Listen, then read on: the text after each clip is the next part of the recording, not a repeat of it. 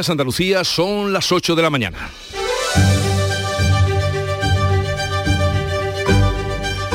En Canal Sur Radio, La mañana de Andalucía con Jesús Vigorra.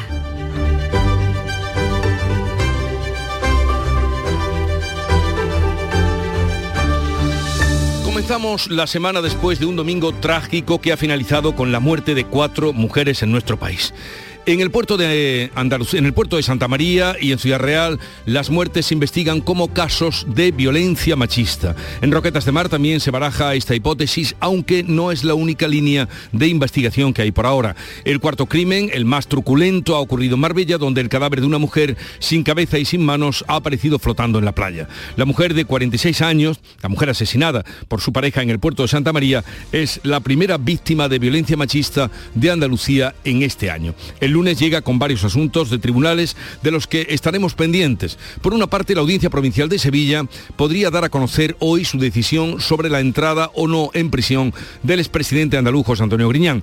Por otra parte, en Málaga comienza el juicio por el caso Astapa contra la corrupción política y urbanística. Se sientan en el banquillo el exalcalde de Estepona, el socialista Antonio Barrientos y 50 acusados más entre exconcejales, empleados municipales y empresarios. Y por otra parte, en la de Granada acoge desde hoy el juicio por el caso Audioguías de la Alhambra. Y del mundo, la mirada sigue puesta en Brasil tras la invasión por la fuerza del Congreso, también del Tribunal Supremo y del Palacio Presidencial de una multitud de extremistas, simpatizantes del expresidente Jair Bolsonaro que a la manera de los trampistas que asaltaron el Capitolio han tenido estas últimas horas de incertidumbre en Brasil. La policía ha recuperado ya el control.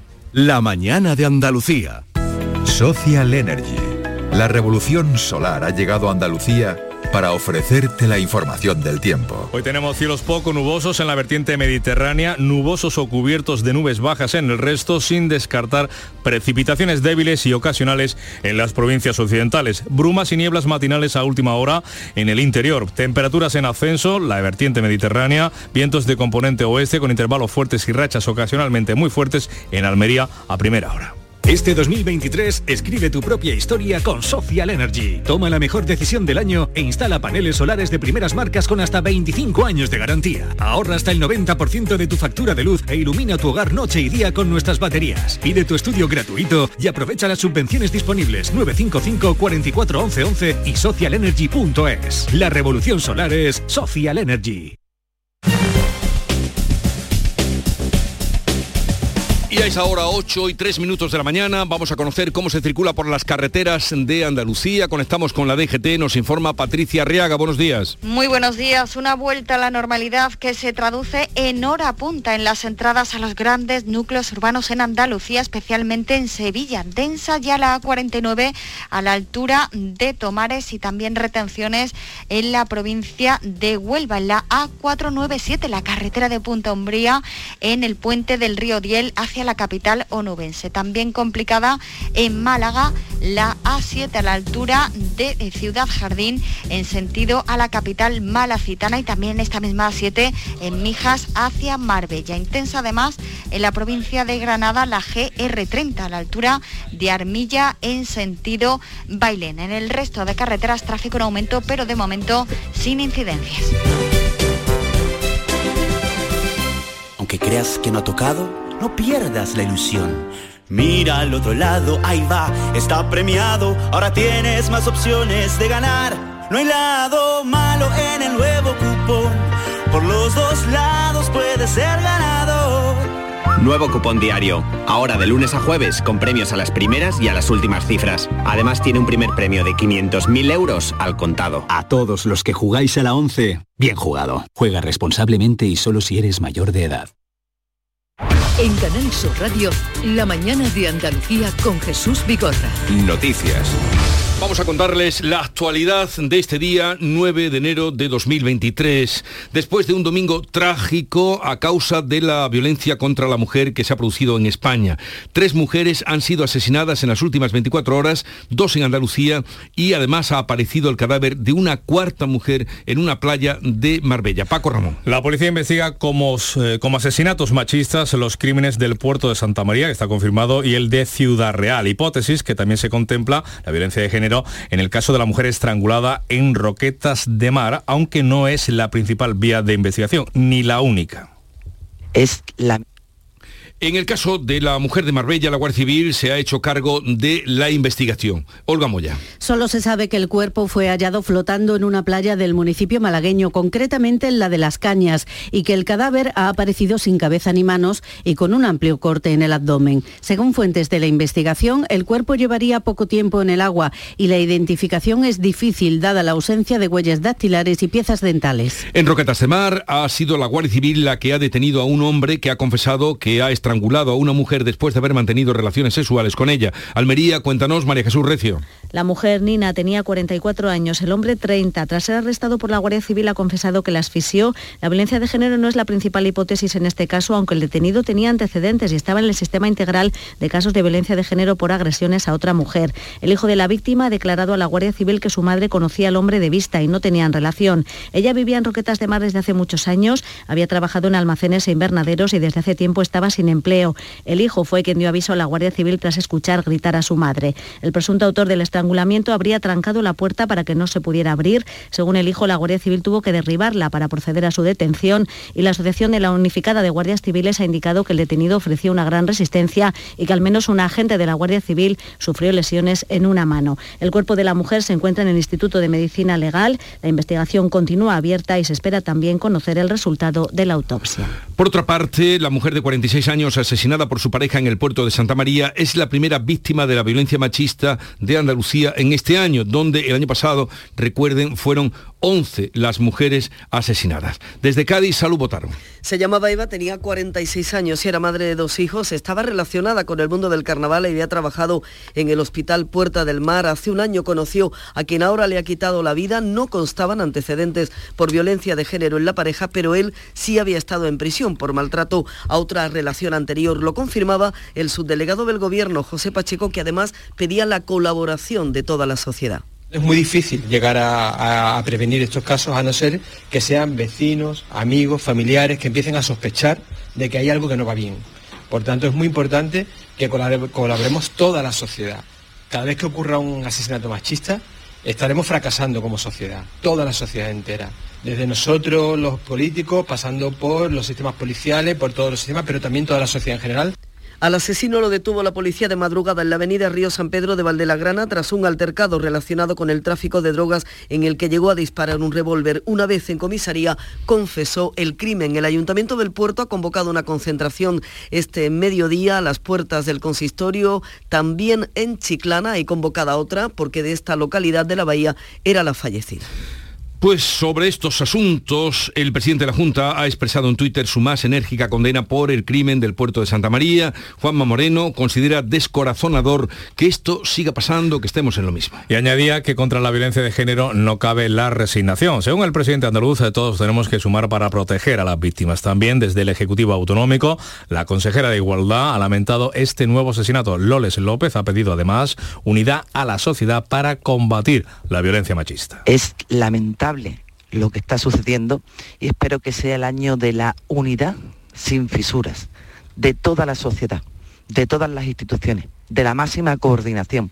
Esto, y siempre lo digo, no es un problema de las mujeres, es un problema de la sociedad que sufren y sufrimos las mujeres. Desde el Gobierno Central, la ministra de Igualdad, Irene Montero, ha abogado en su cuenta de Twitter por revisar cada posibilidad de mejora y de coordinación, ha dicho, hasta evitar todos los asesinatos machistas. Pero ha añadido que no acabaremos con esta violencia, ha escrito Irene Montero, hasta que no acabemos con el machismo. Después de las nueve estará con nosotros la consejera de Igualdad de la Junta de Andalucía, Loles López, y abordaremos estos asuntos. El tercer caso que se está investigando es el de Piedrabuena, un pueblo de Ciudad Real, donde una joven de 24 años ha muerto apuñalada por su marido de 30. El detenido ha declarado que fue ella la que se clavó en el tórax accidentalmente el cuchillo y niega ser el autor de su muerte. En su declaración ante la Guardia Civil ha asegurado que la víctima jugaba con un cuchillo en la vivienda que comparten y que accidentalmente se lo clavó en el tórax. Fue el marido quien llamó a los servicios de emergencias tras el apuñalamiento. La mujer jugaba en el equipo femenino de fútbol sala de Piedrabuena y volvía de cenar con sus compañeras de equipo. No hay constancia de denuncia denuncias previas por malos tratos. Ambos tienen una, una hija de tres años que no estaba en el momento de los hechos. La delegación del Gobierno de Castilla-La Mancha asegura que hay varias líneas de investigación abiertas, no solo la de violencia de género. A partir de hoy mm, podríamos conocer la decisión de la audiencia de Sevilla sobre la entrada o no en prisión del expresidente de la Junta, José Antonio Griñán. La defensa ha solicitado la suspensión de la condena para que el exdirigente socialista pueda tratarse el cáncer de próstata que le ha sido diagnosticado. Concluido el periodo inhábil de las Navidades, a partir de hoy la audiencia puede dar traslado al Ministerio Fiscal y al Partido Popular, que ejerce acusación popular en este caso, del informe sobre el estado de salud del expresidente de la Junta. Griñán se sometía el pasado martes a un examen para conocer los detalles sobre su cáncer de próstata. La sección primera de la audiencia había pedido que un perito forense informara sobre si la enfermedad incide en el cumplimiento de la pena de cárcel. Una vez completados los trámites, la audiencia debe decidir si atiende a la petición del expresidente de la Junta. Su defensa pide al tribunal que valore si el ingreso en un centro penitenciario puede repercutir en el desarrollo de la enfermedad o incluso en el tratamiento prescrito. Y hoy comienza en Málaga el juicio del caso Astapa, tal vez recordarán, contra la corrupción política y urbanística de la ciudad de Estepona. Después de 15 años, 15 años, el que fuera alcalde de Estepona, el socialista Antonio Barrientos, y 50 acusados más entre concejales, empleados y empresarios, se sientan en el banquillo acusados de ocasionar un perjuicio económico a las arcas municipales del ayuntamiento de 28 millones de euros. José pues Valero, adelante, desde pues Málaga. así es, este lunes empiezan las cuestiones previas para que las partes puedan alegar. El juicio arrancará el 7 de marzo. El primero de los bloques que se va a enjuiciar en el caso Astapa será sobre convenios urbanísticos de planeamiento que se tratará de supuesta financiación irregular de partidos políticos. El fiscal pide 10 años y 9 meses de cárcel, así como 38 años de inhabilitación para Antonio Barrientos, el exalcalde de Estepona, socialista de Estepona, quien eh, siempre ha defendido su inocencia. Fueron dos concejales socialistas los que en 2006 denunciaron en Madrid y ante la Unidad de Delincuencia Económica y Fiscal las supuestas irregularidades que se estaban cometiendo en el ayuntamiento de su ciudad. Y la audiencia de Granada acoge hoy el juicio por el caso Audioguías de la Alhambra que investiga irregularidades en el servicio del alquiler de estos dispositivos electrónicos para visitar el recinto Nazarí Granada. Laura Nieto. El tribunal ha reservado tres semanas de enero para el juicio que arrancó hace ocho años con una denuncia de la agencia tributaria y una querella de la Fiscalía por delito continuado de prevaricación administrativa, otro de malversación de caudales públicos y un tercero de blanqueo de capitales. Se sienta en el banquillo la que fue directora del patronato, Mar Villafranca. La Fiscalía solicitó para ella una pena de cinco años de cárcel y para la que era su secretaria y diez años de prisión para el empresario responsable del servicio junto a la petición de multas que alcanzan el millón de euros. El Ministerio Público cifró las pérdidas provocadas por las supuestas irregularidades en la gestión del servicio de autoguías de la Alhambra en 5.400.000 euros. Durante la instrucción judicial, Villafranca declaró que actuó en todo momento conforme a la ley y aseguró que se sentía víctima de una persecución.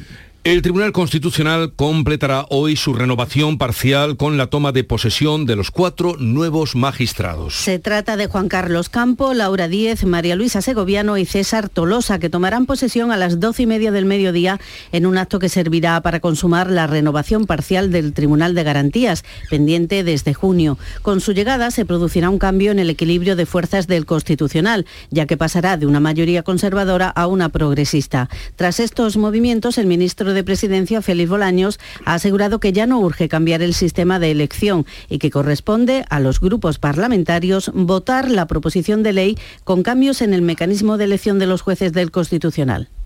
Respecto a las enmiendas que el Tribunal Constitucional eh, y la mayoría conservadora constitucional impidieron su tramitación parlamentaria, creo que es una decisión que corresponde a los grupos parlamentarios. Está claro que después de la renovación ya no existe urgencia pero en todo caso es una decisión que corresponde a los grupos parlamentarios y que tendrán que adoptarla en ese foro.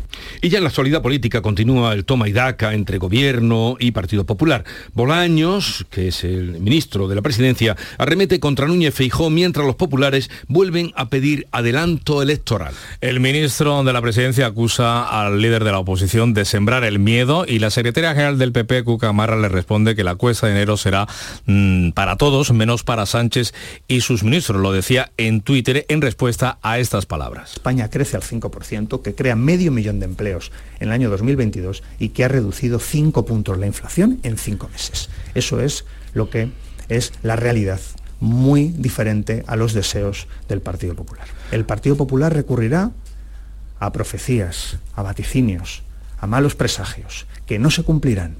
Y nosotros apelaremos al optimismo. Pues desde las filas populares, el responsable de organización del partido, Miguel Tellado, ha pedido que se celebren ya las elecciones generales y ha calificado a Pedro Sánchez de presidente ilegítimo. No es una contradicción, no, no, son todas las contradicciones, porque a todo lo que se había comprometido ha hecho exactamente lo contrario. Por eso Pedro Sánchez es un presidente ilegítimo, que no merece seguir ni un día más al frente del Gobierno y por eso, desde el Partido Popular, pedimos elecciones ya.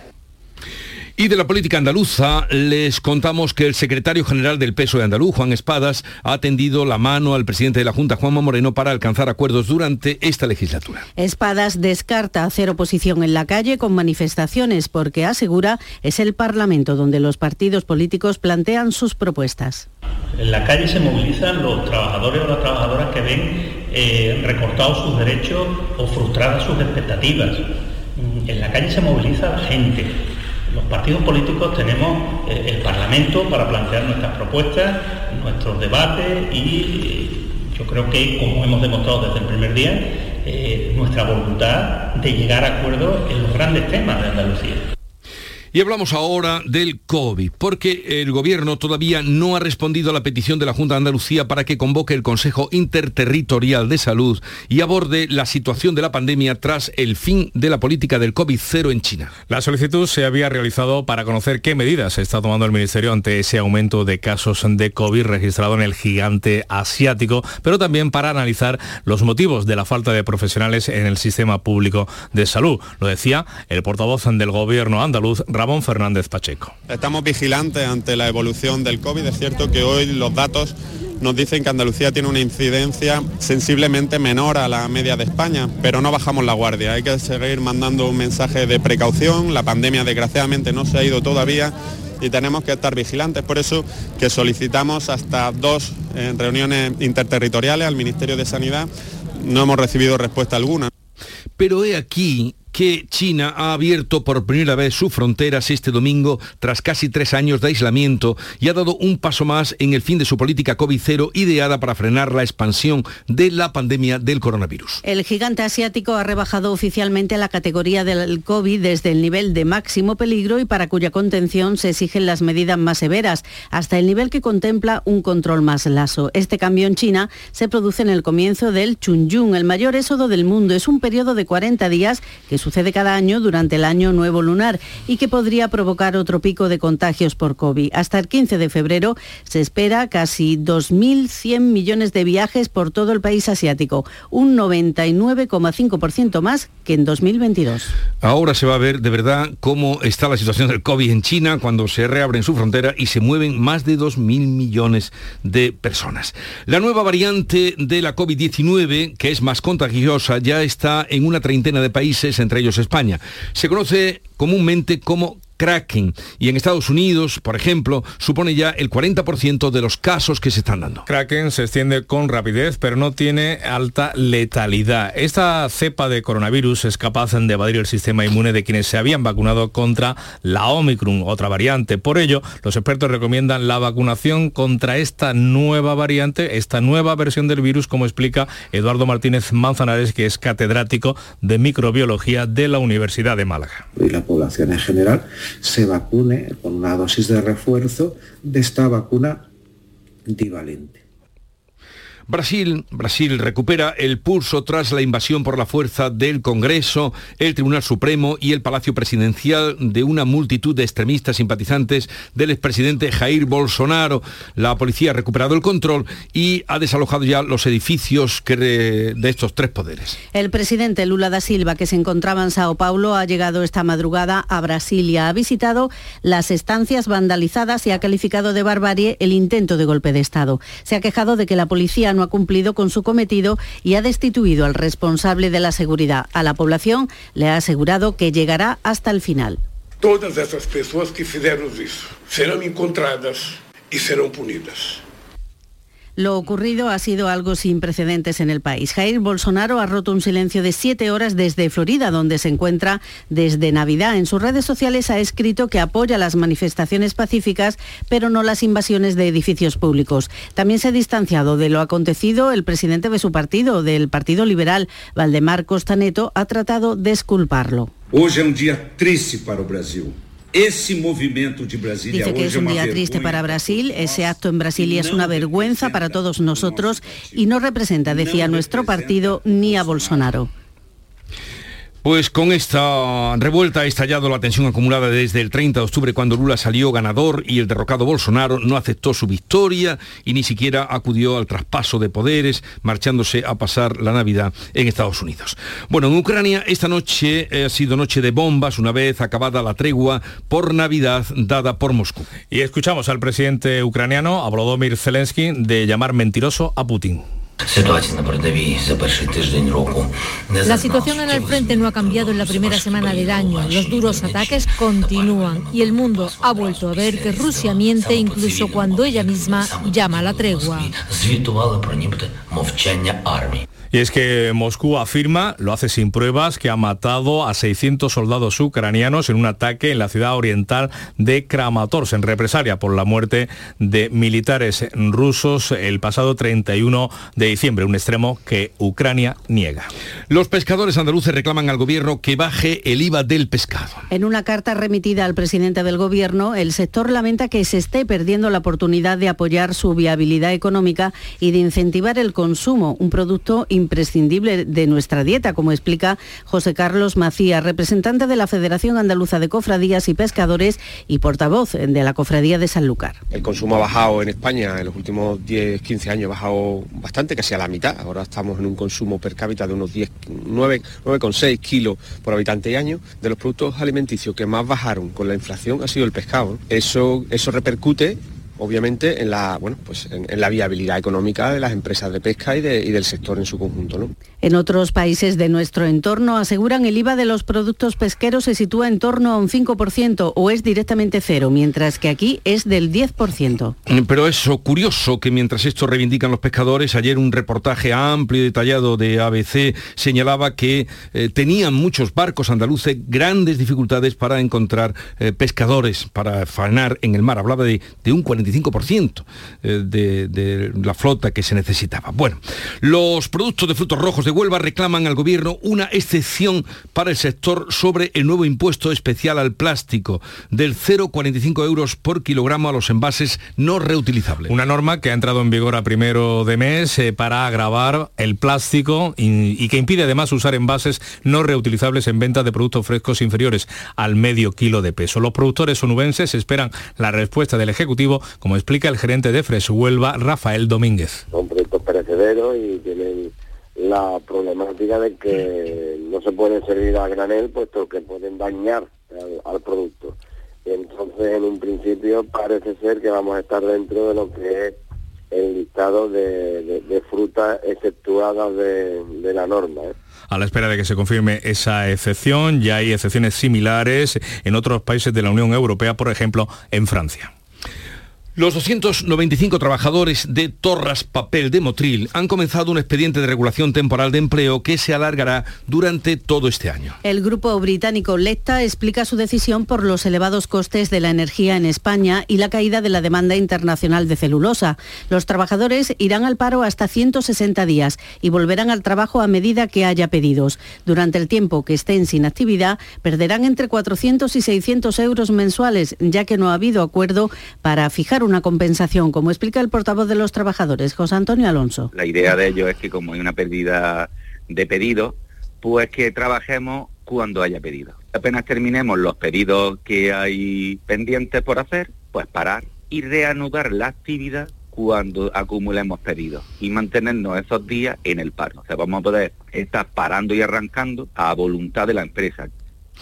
Y volvemos hoy a esas inexplicables subidas y bajadas, hoy por cierto, subida del precio de la luz.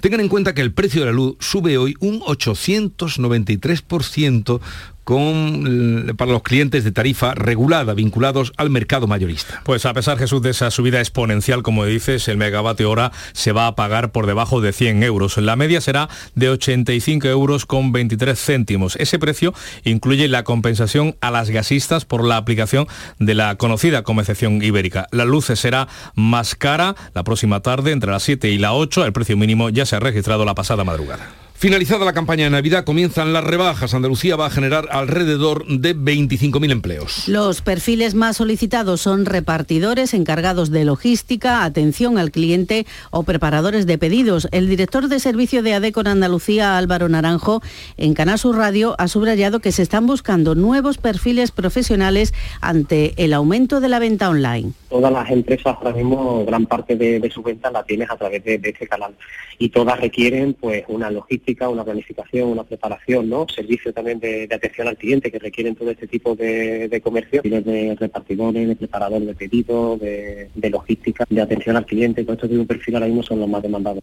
nuevos contratos que son en su mayoría temporales. Por el volumen de contratos, Andalucía es la cuarta comunidad autónoma por detrás de Cataluña, Valencia y Madrid.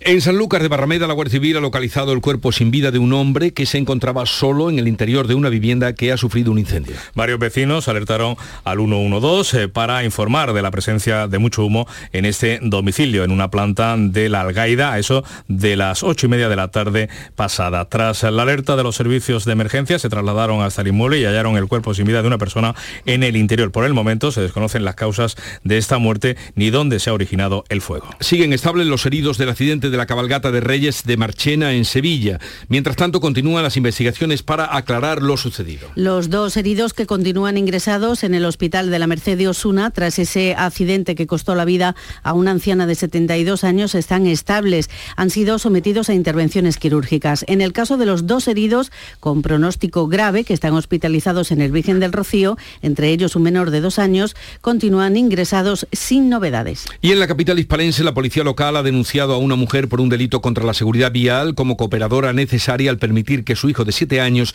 circulara con una moto tipo cross que no estaba homologada ni tenía seguro. La madre reconoció que le había comprado la moto a su hijo de 50 centímetros cúbicos y personalizada con el nombre del niño para que practicara motocross, algo que al parecer hace habitualmente pese a su corta edad. Este es el momento en el que los agentes localizaban al menor con la moto. ¿Cómo tu madre? ¿Cómo se llama tu madre? Adelante. ¿Cómo? Sí, el 97. Diez personas han muerto en las carreteras andaluzas durante la operación especial de tráfico de Navidad que se puso en marcha el pasado 23 de diciembre y que finalizaba esta pasada medianoche. En toda España han perdido la vida 46 personas en 38 accidentes graves. Son datos todavía provisionales de la DGT. Y hasta mañana martes seguirá la intensa actividad en el aeropuerto de Málaga que ayer registró uno de los días con mayor número de vuelos internacionales de las fiestas navideñas con 262 operaciones de del total de 35, 353 vuelos en la jornada. Y mientras todavía quedan vuelos por salir del aeropuerto malagueño, el sector de la hostelería hace balance de las pasadas navidades. Los hosteleros dan por recuperados los números de 2019. La cuenta de resultados no refleja, dicen, los elevados índices de ocupación de mesas en bares y restaurantes. La subida de costes ha impedido seguir recuperándose de las pérdidas ocasionadas por la pandemia, como explica el presidente de los hosteleros de Córdoba, Francisco Torre. La cuenta de resultados se ha visto mayormente afectada y reducida porque la escalada de precios de productos y de materias primas tanto de suministros, pues eso hace que al final eh, nuestra balanza no, no sea tan positiva como esperaba. El alcalde de Algeciras, José Ignacio Landaluce, ha pedido coordinación entre administraciones para la retirada del buque OS-35. ¿Se acuerdan? Ha pasado mucho tiempo. Pues él pide que lo retiren de las inmediaciones de Gibraltar. Y es que este fin de semana ya han llegado dos embarcaciones que van a participar en esos trabajos. El regidor algecireño, como decías, llama la atención para que no se produzcan nuevos episodios de contaminación que podrían afectar a la bahía mm, algecireña. Lo que sí le estoy pidiendo a la Administración española y a la Administración gibraltareña que se coordinen, que la Administración gibraltareña deposite la confianza en quien tiene una gran capacidad y lo ha demostrado que la Administración española, porque al final el perjuicio de contaminación por restos que van a producirse, al final contamina las aguas de todos, que contamina las aguas de la bahía, que contamina las aguas españolas. Pues está previsto que esos trabajos, los de la retirada del buque OS-35 en las inmediaciones de Gibraltar, comience esta misma semana y van a durar Jesús hasta el próximo mes de mayo. Estamos a punto de llegar nosotros a las 8.30 minutos de la mañana, tiempo para la información local y luego abriremos tertulia actualidad para reflexionar sobre los temas que les venimos hoy contando con Estela Benot, Pepe Landi y Javier Caraballo. 8.30 minutos de la mañana.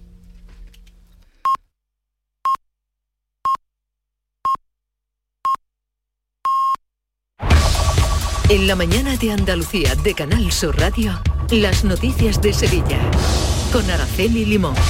Saludos, muy buenos días. En el día de la vuelta al cole y en muchos casos al trabajo, hay tres kilómetros de retenciones a esta hora en el puente del Alamillo por la avería de un coche que ocupa el carril izquierdo en dirección a la Glorieta Olímpica. Hay otros tres kilómetros en la carretera de Utrera y tráfico intenso en la C30 y en la Ronda Urbana Norte, así como en los accesos a la capital fundamentalmente por Juan Pablo II y por la Avenida de la Palmera.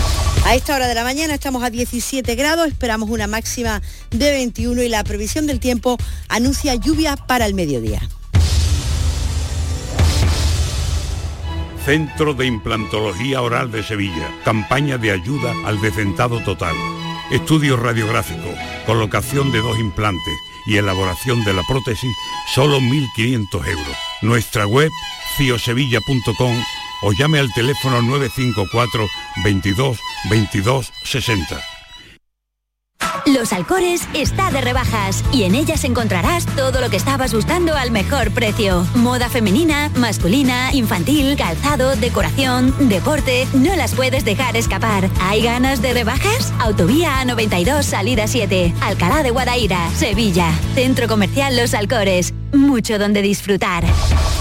Les contamos que la Policía Nacional ha abatido a tiros a un hombre con problemas mentales que en la noche de Reyes empuñaba un arma blanca y amenazaba con matar a otra persona en la barriada de los pajaritos. La Policía Nacional se personó en el lugar de los hechos, activaron el protocolo de incidentes críticos y al acceder a la vivienda encontraron al hombre muy agresivo, sin deponer su actitud y arremetiendo contra los agentes. Los policías tuvieron que abatirlo y se ha abierto una investigación. Marchena vive hoy su cuarto y último día de luto oficial. Los heridos, pues miren, los dos que están en estado grave en el Virgen del Rocío, entre ellos un niño con dos años, eh, evolucionan sin novedad, al igual que los otros dos que están ingresados en el Hospital de la Merced de Osuna. Mientras tanto, sigue la investigación de la Guardia Civil y de la Policía Local inspeccionan el tractor accidentado y la alcaldesa ha hecho pública una carta en redes sociales en la que eh, alaba el trabajo del conductor de la carroza accidentada y al que califica como un héroe porque dice la desgracia podía haber sido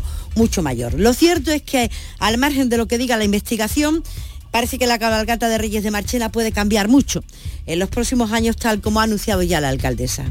La cabalgata tradicional en Marchena siempre se ha realizado con vehículos agrícolas y todas las medidas de seguridad que se puede imaginar están contempladas. Pero es verdad que tendremos que replantear si el formato de vehículos agrícolas debe pasar a la historia Cosas que ocurrirán hoy. Hoy termina el plazo para la presentación de opciones para comprar a Bengoa. Sobre la mesa hay tres propuestas. La de Urbas, valorada por la plantilla como positiva para el futuro del negocio y el mantenimiento de los puestos de trabajo. La portuguesa RCP, junto con el Fondo Sinclair Capital y la británica Ultramar Energy, apoyada por socios como Siemens. El alcalde se reúne con el portavoz de Ciudadanos para hablar de los presupuestos y Alfonso Maceda será elegido hoy presidente de los hosteleros sevillanos si no se presenta a última hora otra candidatura. Y de los deportes fue una jornada estupenda tanto para el Betis como para el Sevilla porque ambos ganaron.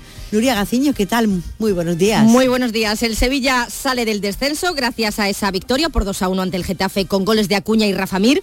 Por fin logra el conjunto sevillista una victoria en casa esta temporada. El Betis, por su parte, se asienta en la zona europea al recuperar los puestos Champions. Ha subido a la cuarta posición de la tabla tras ganar al Rayo en Vallecas por 1 a 2. Brilló Luis Enrique, que dio la victoria al Betis con un golazo en el minuto 41. El próximo jueves toca el Barcelona en las semifinales de la Supercopa de España que se celebran en Arabia Saudí. La información deportiva, el arzobispo de Sevilla ha dicho que no va a entrar en los detalles de la procesión del Santo Entierro Grande de este año porque a él eso en concreto no le compete. Esta noche en el primer programa del llamador del año se mete una entrevista con José Ángel Sainz en el que el prelado asegura que ha escogido la solución menos mala de todas las que se plantearon. Recuerden que se rechazó comenzar el cortejo del Santo Entierro Grande en la Alameda para que lo pudieran ver completo quienes no tienen silla en la carrera oficial. Y ahí había como tres partes. Bueno, pues al final se escucharon, esta fue la opción, yo la respeto. Pero bueno, es que en la vida es así, hay que, hay que elegir y dices, o de dos opciones la mejor, o si son malas, la, la menos mala. Siguen las noticias en Canal Sur Radio.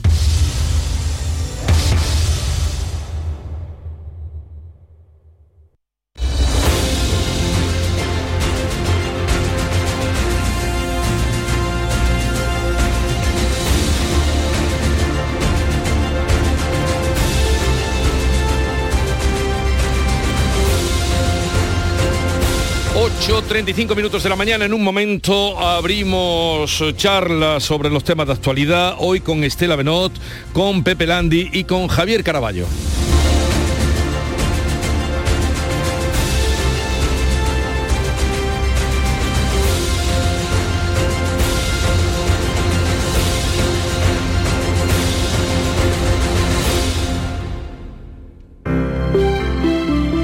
Buenos días. En el sorteo del sueldazo del fin de semana celebrado ayer, el número premiado con 5.000 euros al mes durante 20 años y 300.000 euros al contado ha sido 87.303, 87303, serie 17. Asimismo, otros cuatro números y series han obtenido cada uno de ellos un sueldazo de 2.000 euros al mes durante 10 años. Puedes consultarlos en juegos11.es. Hoy, como cada día, hay un vendedor muy cerca de ti repartiendo ilusión. Disfruta del día. Y ya sabes, a todos los que jugáis a la 11, bien jugado. La actualidad y las novedades en salud siguen estando en Canal Sur Radio, en Por Tu Salud. Las noticias sobre investigación médica, prevención, terapias, las personalidades destacadas de la medicina en Andalucía. Por Tu Salud, desde las 6 de la tarde con Enrique Jesús Moreno. Canal Sur Radio, la radio de Andalucía.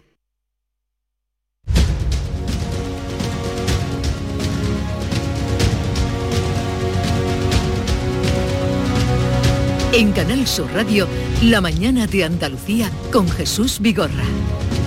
Y para um, repasar la actualidad, um, un poco detenernos en los temas que les venimos contando, algunos sorprendentes esta mañana, está con nosotros Estela Benot del diario ABC Sevilla. Buenas tardes, buenas tardes digo yo. Buenas tardes. Eso es lo que tú quisieras, que ya fuera buena tarde. No, no, eh, llevo bien la mañana, ¿eh? Claro que sí. Llevo bien. Es mejor que empezar el año trabajando, Sí. Jesús, ¿no? Recuperamos la vida normal, la vuelta al La vida cotidiana. Que eso también es bueno, la normalidad también es buena. Bueno, ¿qué tal? ¿Cómo estás? Muy bien, ¿Has descansado un poco? Sí, he descansado un poco, he disfrutado de la Navidad, de la familia, en fin, ha dado tiempo a todo. Lo propio. Claro. Eh, Pepe Landi, redactor jefe de La Voz de Cádiz. Buenos días, Pepe. Hola, muy buenos días, ¿qué tal? Bien. ¿Qué tal tú? De regreso. Bien, bien, yo, yo voy un poco con el paso cambiado. Yo empiezo ahora unas mínimas vacaciones después de haber trabajado todas las navidades, casi, sí, prácticamente todas las navidades, fin de año y toda, toda esta etapa. Así que, bueno, cada uno lo que le toca. Sí, no, no es la primera vez que ocurre, Pepe. Recuerdo que eso de venir nosotros de vuelta y tú Y yo, sí, marchar. sí, voy y, y con... eh, Será por hacer de, de- de la necesidad virtud, pero con los años me he acostumbrado. Me gusta, me gusta. Ahora cuando todo el mundo trabajando, me todo el mundo, que me dejen el cine para mí ahora y que me dejen ahora todo, todas la- las calles un poco para mí. Está bien. Bueno. Eh, ¿Llueve por Cádiz, me decían esta mañana, o ha llovido algo? Ha llovido, llovió bastante ayer. Hoy por ahora aguanta, pero bueno, a ver si, si vuelven a caer unos cuantos chaparrones que, que vienen estupendamente. Y también está con nosotros, formando esta tríada de expertos comentaristas, Javier Caraballo del Confidencial. Buenos días, Javier. Muy buenos días. ¿Qué tal estás? Muy bien, pero eh, a ver, eh, yo simplemente una llamada al pudor, al pudor. Eh, esto de, de- de celebrar el principio de año, que estamos a mitad de enero ya. No, no, a mitad de enero no. No, no, no, vamos, estamos a mitad de enero. Se ¿Cómo está- vamos a estamos a mitad de enero Vamos y, esto de, de llegar y, y felicitando el año, por favor, que hay gente trabajando aquí desde el día Pues- uno. o sea que pues vamos a ver. pues Sí, sí pero no- está bien, porque- no lo tuyo, lo tuyo ha sido muy comentado, Vigorra. Yo, yo he preguntado aquí un montón de veces. Ha hecho bien. Y no me extraña que llegues desubicado diciendo buenas tardes y, y en fin, no, es normal, es normal, ¿eh? Es normal ya. un poquito de pudor y, y Yo ya está, también te quiero, Caraballo. te quiero un montón. Escúchame, eh, yo no había visto a Estela. Contigo no me había encontrado. eh, con Pepe Landi tampoco. Entonces, hoy es normal, 9 de mayo, 9 de enero. ves, ves tú, ves tú. Pensé que lo estoy diciendo. Lo estoy diciendo, lo estoy diciendo. Eh, vámonos a Brasil, vámonos a Brasil. es que Caraballo me está descontrolando. pasas, sí. Cara- Fíjate, Caraballo 9 me de, está 9 de descontrolando. mayo, buenas tardes, señores. En fin. Feliz carnaval, ¿eh? Me está descontrolando, Caraballo. Bien, eh, dicho esto... Si ya estamos en cuarema, estamos en Tú intentas primero, superar el programa de hoy, que no se pase mucho, ¿no? no. Hasta ahora vamos bien, ¿eh? Hasta ahora vamos bien. Sí, sí, pues, no ahora con vosotros. Buenas ¿eh? ¿Cómo tardes, buenas tardes, bienvenido al 9 de mayo. Está muy bien. Oye, eh, lo de Brasil, que ha saltado por ahí alguien la palabra de vamos a Brasil, eh, parece, porque la tarde-noche de ayer domingo eh, era de una incertidumbre, no sé, vosotros cómo la visteis, pero pendiente de esto que es, otra vez el Capitolio, se cumplían antes de ayer dos años del asalto al Capitolio. Mm, A priori no ha habido ningún muerto, afortunadamente. Eh, detenidos, Lula ha dicho que perseguirá hasta el final. Eh, algún, el representante de, Bolsonaro, uno ha dicho que, que no es así, en fin, como que eso no es propio, que es una vergüenza para el país. Yo, yo, mm, efectivamente, yo pienso que la incertidumbre ayer fue mucha, ¿no? Eh, teníamos noticias, además, claro, con el cambio horario, pues estábamos todavía más descolocados eh, de lo que estaba pasando allí, no sabíamos un poco lo que iba pasando. La sensación que nos daba, por lo menos a mí, desde aquí, la sensación que me daba era como un poco chapuza, ¿no? Que parecía que no iba a ser un golpe de Estado ef- efectivo. Eso parecía, desde luego, desde fuera. Pero también es verdad que había muchas cosas que nos hacían llamarnos a la preocupación, como era la oportunidad del asunto, porque eh, Lula, el presidente, no estaba en la capital, estaba en Sao Paulo porque había habido unas riadas muy importantes y estaba el hombre recorriendo esa zona, ah, es que Brasil es enorme, entonces estaba lejísimo, digamos, del centro de poder. Daba la casualidad también que Bolsonaro estaba en, en Florida, que se ha ido unos días o una- unas semanas de descanso a Estados Unidos, mm, con lo cual a él no se, no se le podía imputar directamente nada porque el hombre estaba fuera del país. Digamos que se producían una serie de circunstancias que nos hacían eh, llamar a la preocupación, porque además si a las personas que nos están escuchando seguramente habrán visto algunas imágenes y se veía la policía, que eran cuatro o cinco policías, no se veía. Un gran despliegue policial, se veía unos cuantos de policía como un poco para cubrir el expediente y lo estaban, eh, le estaban eh, saltando esa barrera policial ma- manifestantes que llevaban palos, o sea que tampoco es que haya sido afortunadamente desde luego un enfrentamiento muy grave, ¿no? Por lo tanto todo tenía un aspecto un poco sorprendente y llamativo. Yo mm, creo que al final lo que ha pasado, mm, mi sensación, ¿no? Es que parece que la cosa ha fracasado, no ha tenido a lo mejor el apoyo de, lo- de algunas fuerzas que en, el, en Brasil dicen que son militares, yo no lo sé, habrá que demostrarlo, y a lo mejor pues por eso se ha quedado en un amago y en una manera de demostrar que hay eh, en fin, que hay, que hay partido, que hay tensión y que no va a tirar la toalla tan fácil Bolsonaro, que por otra parte lo ha condenado en las redes sociales de una manera bastante Tibia. tibia o, menos todavía, yo qué sé. A veces ha dicho, a Ne- veces Hay que respetar las reglas, no se puede, o sea, de una manera, bueno, poniéndose de perfil, pero de perfil de perfil. Entonces, todo eso nos lleva un poco a... La- la ha en fin, dicho, a- a las invasiones escapan a la regla. Sí, escapan a la regla, eso ha dicho. Entonces, bueno, a ver cómo termina esto. De momento parece que se ha parado. No sabemos si definitivamente o ha sido un amago a ver por dónde iban los tiros, ¿no? Es que al, margen de, mm, de las circunstancias concretas de, este episodio que, vimos ayer, mm, lo que resulta preocupante es que parece que haya un- una tendencia, un patrón, una repetición que no sé si es un síntoma, un signo de, de los tiempos que vivimos, pero eh, si se va viendo mm, fase por fase, se reproduce exactamente lo que vivimos hace justo dos años, bueno, incluso se reproducen las fechas Mm. elegidas hace dos años en el Capitolio. En- Primero hay una resistencia a mm, admitir el resultado electoral, eh, en ambos casos la, la administración las personas que están dirigiendo la administración eh, se niegan a aceptar el resultado, es decir, consideran que la administración que estaban dirigiendo ha mm, permitido, consentido o realizado algún tipo de, fraude o pucherazo, no sé. Eh, los mismos presidentes que, se supone que son los responsables de ese sistema se, insinúan haber sido eh, estafados de alguna forma, engañados, después de, la resistencia a aceptar el, el resultado se produce una especie de concentración, de, rabia, de malestar, de, descontento en algunos sectores radicales que apoyar, apoyarían a esas formaciones políticas, tanto en el caso de Trump como en el de, Bolsonaro, y al final esa mm, concentración de rabia estalla un día en una especie de revuelta mm, un poco con, con, algunos tintes mm, carnavalescos, chirigoteros, podríamos incluso verle, recordáis aquel tío disfrazado de, bisonte, mm, ayer con palos, eh, también coincide las acusaciones a la policía de connivencia o de, pasividad, porque se supone que, mm, que entre los dirigentes de, policía y, ejército pues habría partidarios de esos movimientos. De hecho, Lula creo que ha destituido al responsable de la policía como primera, como primera medida. Es decir, lo que me preocupa es que mm, parece que se, que se va a convertir en una tendencia esto de no aceptar los resultados electorales y provocar una especie de eh, sainete, de, golpes de estado de sainete que, pueden resultar un poco descacharrantes, pero que esconden, esconden una violencia y esconden una, una forma de entender la vida política que realmente asusta.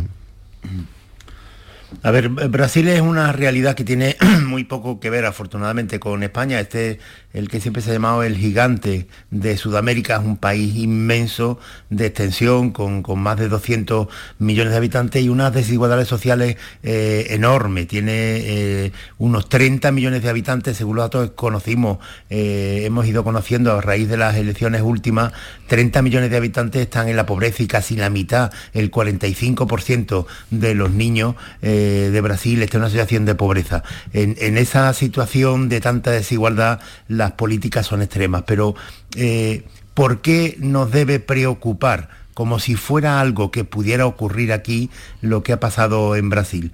Pues porque eh, lo que hemos visto ayer de intento de asalto por parte de, millares de ciudadanos de las instituciones, del Congreso, del Tribunal Supremo, eso no, no es un incidente aislado, forma parte de una estrategia política, una estrategia política de la extrema derecha populista, del trumpismo, que tiene sus partidarios en, España. En España, eh, Abascal y los suyos de Vox han celebrado siempre la victoria de, Bolsonaro y han lamentado su derrota en, los últimos comicios en los que le ganó Lula, que es el presidente. Eh, esa forma de no aceptar la democracia no es solo eh, algo que hayamos visto en Brasil. Lo vimos antes en, Estados Unidos con Donald Trump, que todavía, por cierto, hay algunos, eh, algunos de los detenidos entonces que están pendientes de, juicio, ya se han celebrado algunos juicios y hay algunas condenas de hasta 20 años de cárcel por los incidentes de Estados Unidos. Le puede terminar salpicando al propio Trump, pero es exactamente lo mismo, es una forma mm. de hacer política extrema. En España, eh, que estamos, ya digo, muy lejos de la realidad social y política de Brasil, también es normal escuchar, a, sobre todo a la extrema derecha, no reconocer el resultado de las elecciones y hablar, por ejemplo, del presidente del gobierno, Pedro Sánchez, como un presidente ilegítimo. Bien, pues cuando se eh, tiene este tipo de discurso, cuando se, eh, uno se enfrenta a unas elecciones y después no reconoce el resultado de las elecciones porque no es el que él ha votado o el que él quería, esto eh, a lo que conduce es a lo que estamos viendo en Brasil. Brasil está muy lejos de España, pero estas políticas están aquí presentes y eso es lo que nos tiene que alertar, que no podemos admitir bajo ningún concepto que haya un partido político que se presente a unas elecciones en España que cuando conoce el resultado diga que el gobierno que sale de las urnas es ilegítimo porque no le gusta a él. Eso lo hemos visto en Brasil y es lo que ha ocurrido. Bolsonaro no está de vacaciones. Bolsonaro se fue de Brasil porque no ha querido reconocer el resultado de las elecciones, no fue a la entrega del poder a Lula, que, es lo que tenía que haber hecho, y ni siquiera lo llama presidente, lo sigue llamando jefe del Ejecutivo. Pero Bolsonaro no es que se haya de Brasil porque esté de vacaciones, es que no ha querido reconocer y ha alentado a sus seguidores para que hicieran lo que hicieron ayer. Eh, pero Javier, mm, yo hay cosas que no comparto contigo. Vamos a ver, evidentemente estoy de acuerdo contigo. Bolsonaro no está fuera de, Brasil de vacaciones. Él ha dicho que está tomando una semana de descanso. Esa ha sido la explicación oficial. Otra cosa que nos la creamos o que no. Efectivamente, yo coincido contigo, tampoco me la creo. Pero eso no, la situación de Brasil es extrema y afortunadamente aquí en España no, no o sea, hay, hay, políticas que podemos comparar o podemos decir pues van en el mismo sentido ideológico, pero yo no creo o no, no, quiero, o yo no lo veo por lo menos, no veo que la situación que está gestionando mm, Bolsonaro allí tenga que ver con la situación que está gestionando Vox aquí. Es más, Vox empezó hablando de que Pedro Sánchez era un presidente ilegítimo y ahora no lo dice, porque se ha dado cuenta de que efectivamente legítimo es que tú no compartas su política, que tú no compartas su socio. Todo eso me parece muy bien. Que, y además ellos no lo comparten, estupendo. Pero sí, sí han dicho, de hecho, lo, han tenido que ir matizando progresivamente. Si no, eh, atiende a los discursos con mucha fineza desde el principio de la,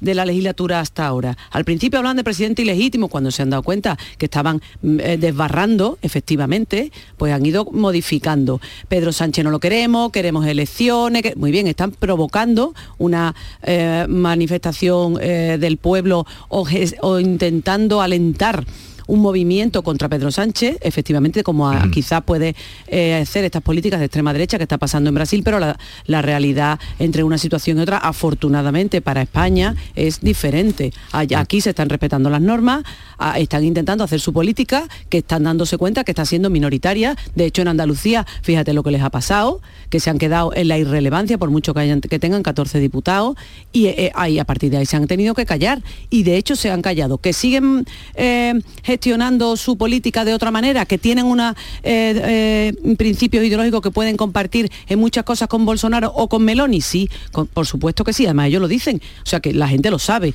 es, evidente, pero no creo yo que estén fuera de la ley ni eh, en ese punto de intentar romper el modelo de esa manera. No es la percepción que yo tengo, a lo mejor estoy confundida. Bueno, pero esta, mañana me ha parecido escuchar a un dirigente del PP hablar de, nuevo de, de presidente ilegítimo de gobierno ilegítimo cuando estaban eh, digamos, eh, analizando esto que se llama curso político y, bueno, y las, encuestas, los sondeos y la, vuelta a la actividad más o menos mm, política y parlamentaria, ha vuelto a repetir el concepto ilegítimo y yo en eso mm, lo comparto con, con Javier. Mm, a ver, las circunstancias son absolutamente distintas, que se reproduzca un fenómeno así, no solo en España, sino creo que prácticamente en ningún país de Europa, ni siquiera en Francia, donde la, extrema derecha populista está algo más afianzada desde hace ya 30 años, tiene un respaldo electoral notable, o donde hay un conflicto social de, inmigración mucho más asentado que podría mm, servir de combustible a, este tipo de, de, reacciones, ni siquiera en Francia. Yo no me lo imagino en ningún país de Europa. De ahí esta situación no se va a reproducir, no parece que se pueda reproducir en, Europa, por ejemplo, de acuerdo, pero que el concepto, el concepto de deslegitimar eh, gobiernos, deslegitimar instituciones, decir que un, presidente es ilegítimo, mm, incluso se le ha llamado también una especie de, chascarrillo de frase, el presidente ocupa por el hecho de que gobierna con mm, respaldos parlamentarios que mm, a cada ciudadano le pueden parecer mejores o peores, bueno, son ideas que conviene ir apartando, por lo menos conviene señalar. Es que no hay ningún gobierno ilegítimo si sale de la mm, aritmética y de, las matemáticas de, unas elecciones democráticas. Y si sale en este año electoral que empezamos, si sale un gobierno en el que forma parte Vox, que también le producirá algún rechazo a un sector importante de la población, tampoco será ilegítimo y tenemos que acostumbrarnos a jugar con esas reglas que parecen muy básicas, que parecen muy simplistas, pero, pero es que estamos hablando de la esencia de, la democracia, es lo que se, se combate. En esto, en esto, Landy, en lo de, de presidente ilegítimo, a ver, es que el el PP en este caso, eh, que yo no estoy de acuerdo, ¿eh? porque ha estado jugando en el filo de la navaja, pero la verdad es que el Partido Popular llamó a Pedro Sánchez presidente ilegítimo, pero solamente en 2018 a partir de junio, desde junio a diciembre, antes de que se convocaran de nuevo elecciones, cuando Pedro Sánchez arrebató el poder a Mariano Rajoy con aquella moción de censura, como no había ganado las elecciones, lo llamaba presidente ilegítimo. Esto se produce muchas veces en política, ¿eh? en, Andalucía eh, también ha habido. No, no, no, pero no, que me ha parecido eh, escucharle esta un mañana segundo. No, no, sí lo ha escuchado esta mañana. No, no creo que no. Sí, sí, sí, ahora, ahora lo voy a poner. Me ha parecido el corte. Venga, adelante, Javier.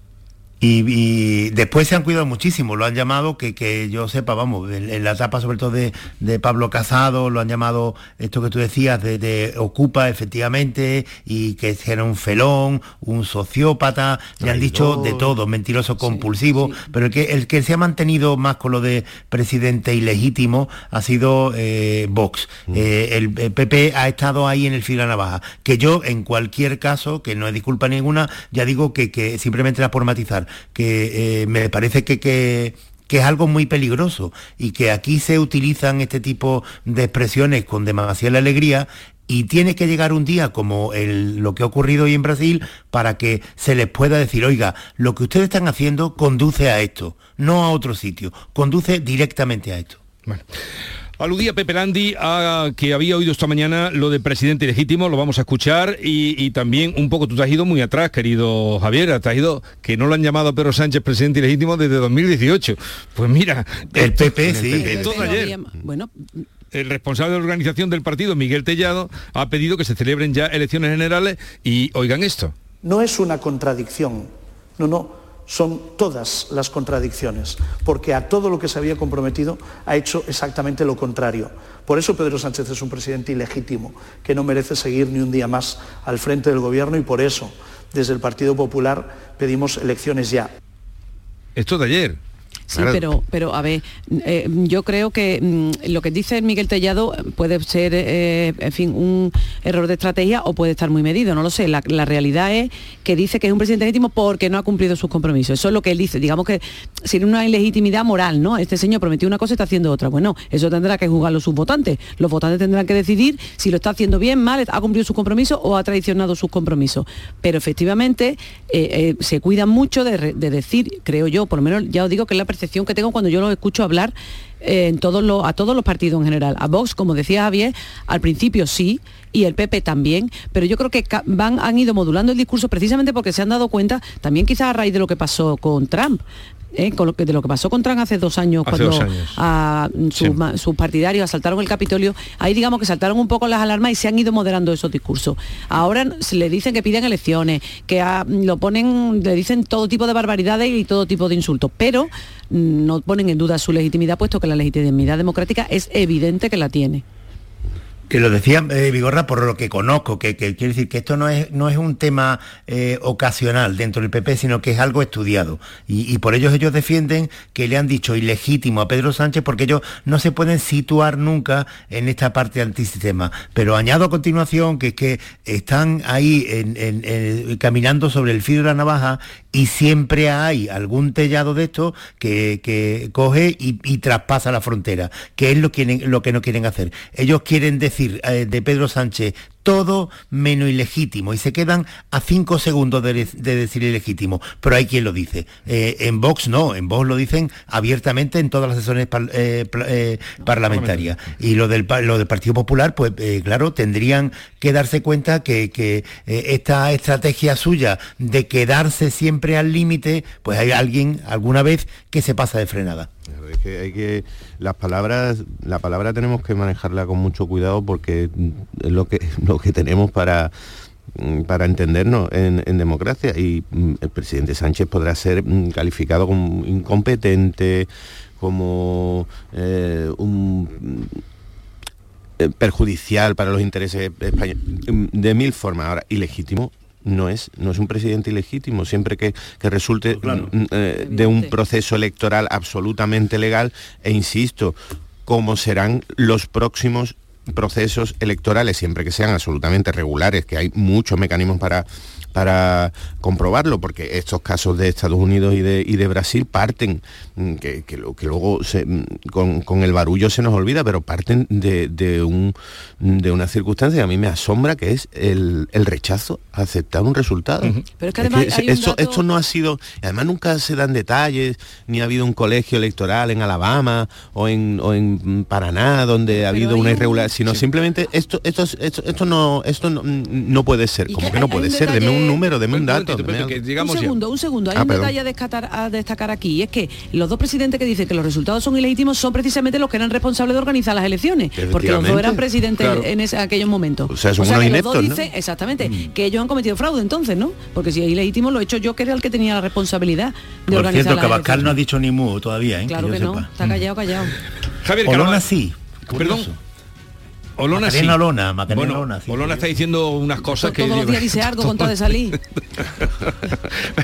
Javier Caraballo, Estela Benós, Pepe Landi, seguimos, eh, nos acercamos a las 9 de la mañana y a esa hora vamos a hacer un repaso de lo más destacado del día.